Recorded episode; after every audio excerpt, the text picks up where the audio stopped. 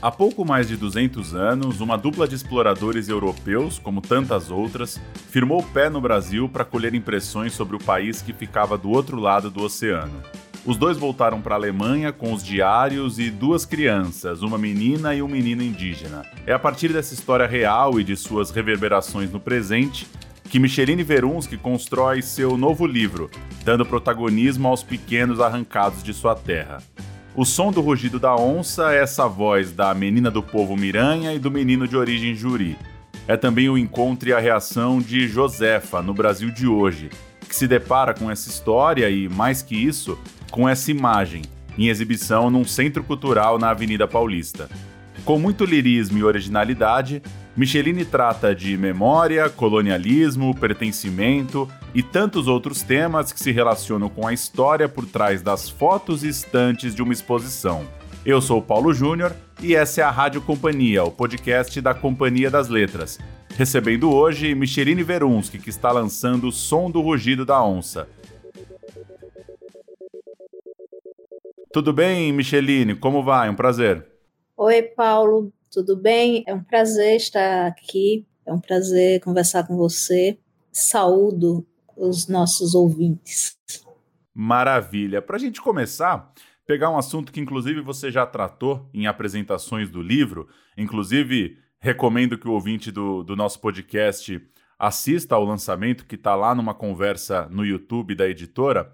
Um assunto que você já tratou nessas apresentações, que é do encontro com a imagem dessas crianças, né? Nascidas em território brasileiro, levadas para a Europa numa missão tão típica naquele período, né? Eu queria que você falasse um pouco sobre esse impacto pessoal.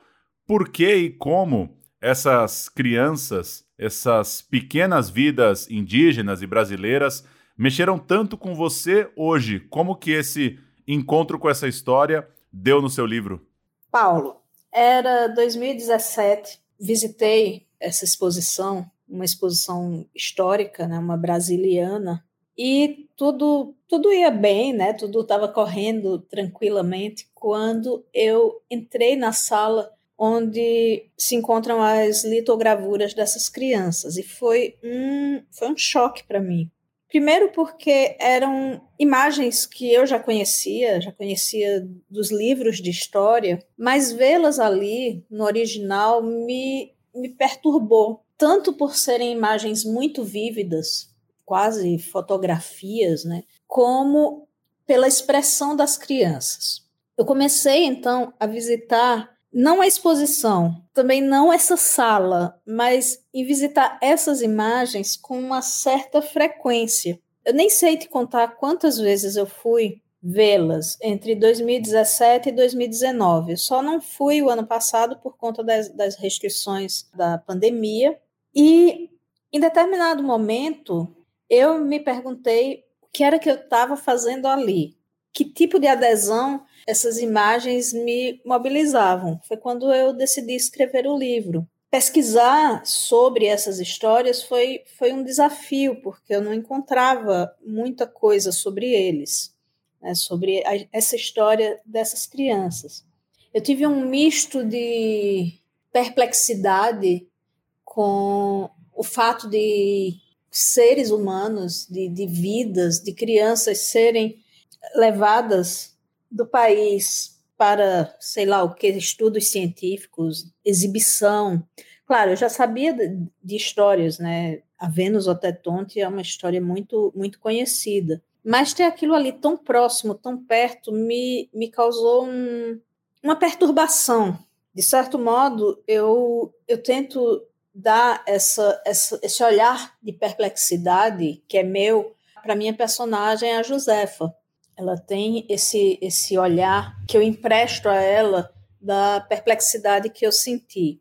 Legal. Então a história está nesses dois tempos, né? É um texto de memória, né? Que, claro, o fato principal se dá no século XIX, né? A, a partida dessas crianças, né? O fato dessas crianças terem sido levadas mas como você mencionou, tá lá a Josefa trazendo também essa reflexão aqui para o presente. Eu queria saber como que foi combinar esses dois momentos, se você pensava nisso desde o início, é uma questão ali mesmo da, da forma do livro, se você precisou é, mediar para que não fosse só um romance histórico, para que também não fosse só a visão contemporânea sobre esse fato. Fala um pouquinho da combinação, de como que você juntou esses dois tempos.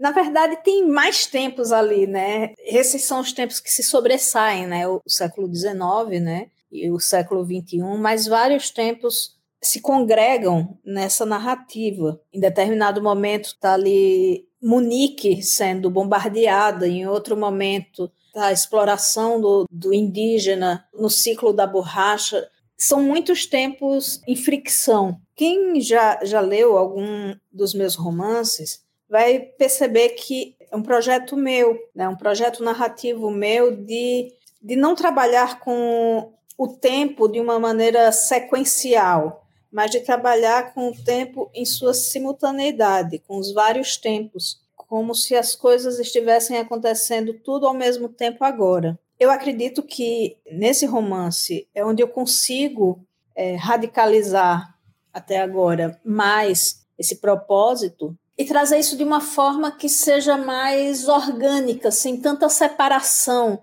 Ah, agora é o presente, agora é o, é o passado mas de costurar isso uma coisa na outra de forma que se transforme numa, sei lá, numa espécie de artefato do tempo. E como que você acha que a vida prática brasileira de hoje ou desses últimos anos, como que esse momento impactou no texto e no livro, né? Um momento em que a realidade, a própria narrativa do atual governo tem exigido um coro pela resistência indígena, pelo respeito e cuidado com essas populações, inclusive num contexto de pandemia, né? Que se muita gente ignorava e ainda ignora essas populações, uma, a questão sanitária traz de novo esse debate à tona. Enfim, como que o Brasil de 2019, 2020, 2021, como que você acha que as notícias e, e a realidade das ruas, de certa forma, elas estão influenciando sua escrita e elas aparecem no seu livro? É curioso pensar nisso, porque quando eu comecei a escrever esse livro, em 2017, sim, já haviam várias questões.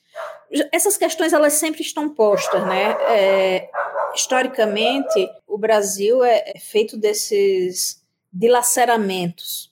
Mas a gente vê, nos últimos anos, um recrudescimento dos ataques aos povos indígenas, aos direitos mais básicos dos, dos povos originários, isso sem dúvida tem um impacto na minha escrita e no meu projeto literário. Eu, eu costumo dizer que com os meus romances, eu quero, eu pretendo, nem, nem sempre sei se eu consigo, mas escrever o Brasil, escrever essas coisas que movem e que movimentam o Brasil. Perceber que o assassinato de um líder indígena, como o cacique Chicão, em Pernambuco, na cidade vizinha minha, um, um grande chefe do, do povo chucuru, isso já há alguns anos, que isso continua reverberando no tempo, hoje, só, só traz um, como eu vou explicar, só traz para minha escrita um, um sentido de urgência, sabe?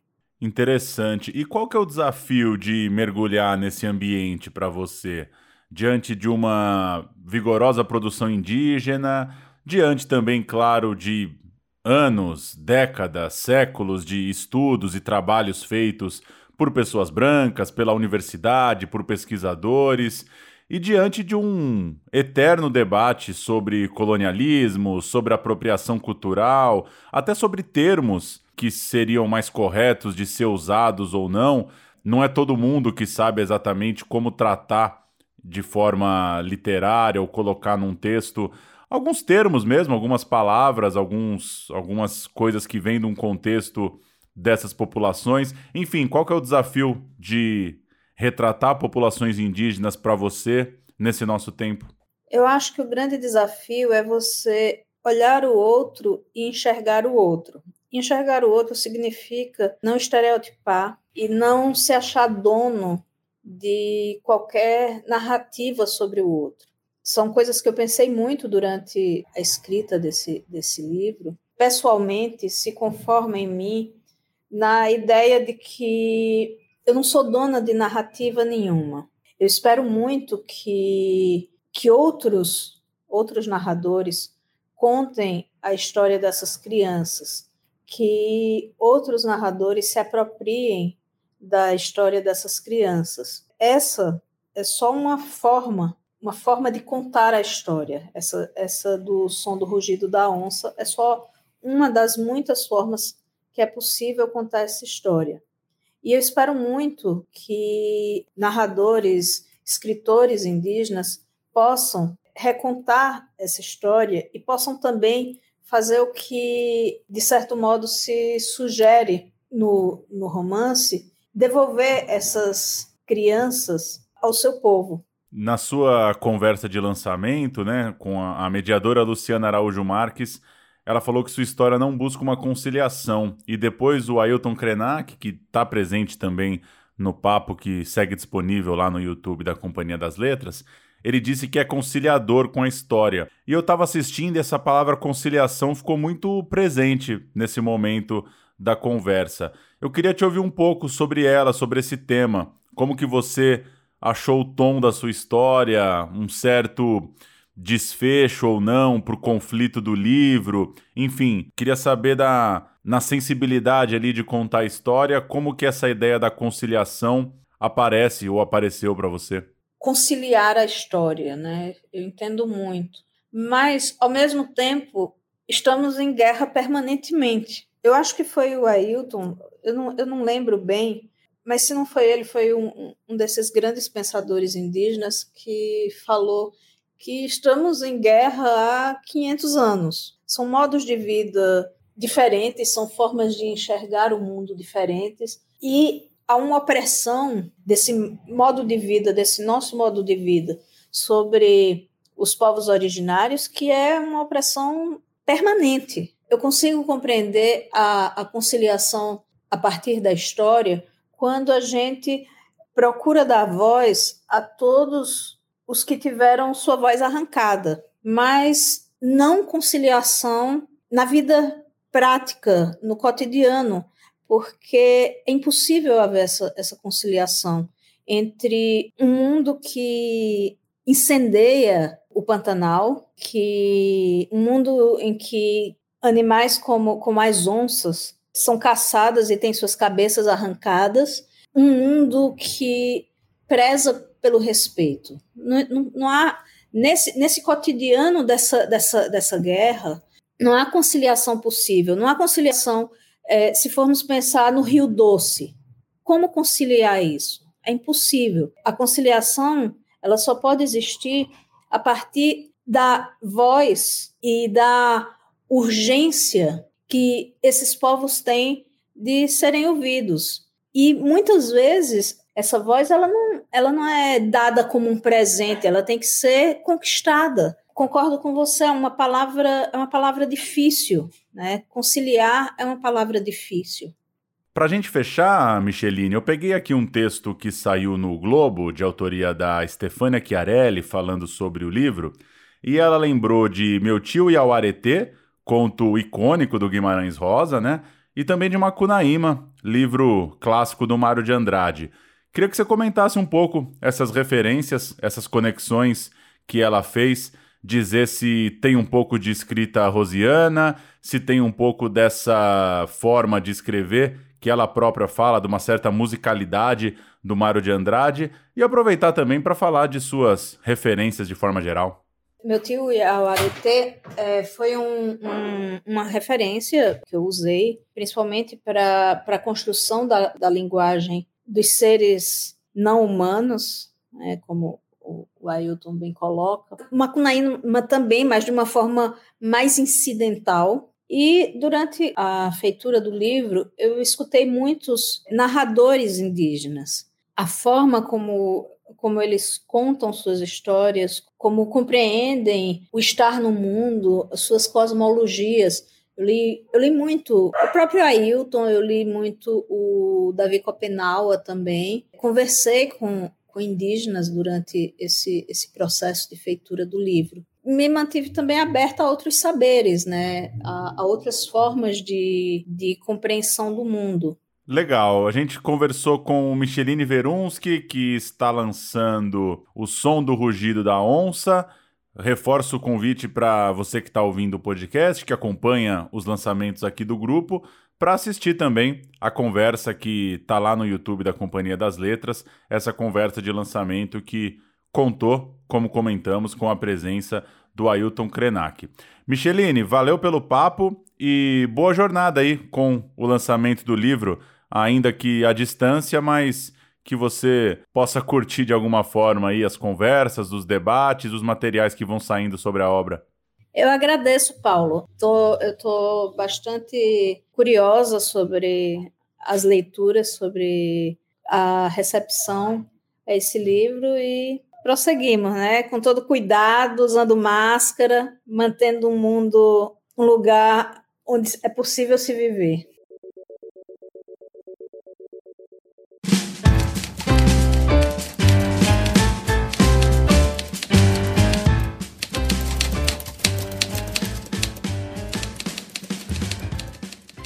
E a Rádio Companhia fica por aqui. Envie suas sugestões e críticas para rádio@companhiadasletras.com.br. A gente volta na semana que vem. Até lá, tchau.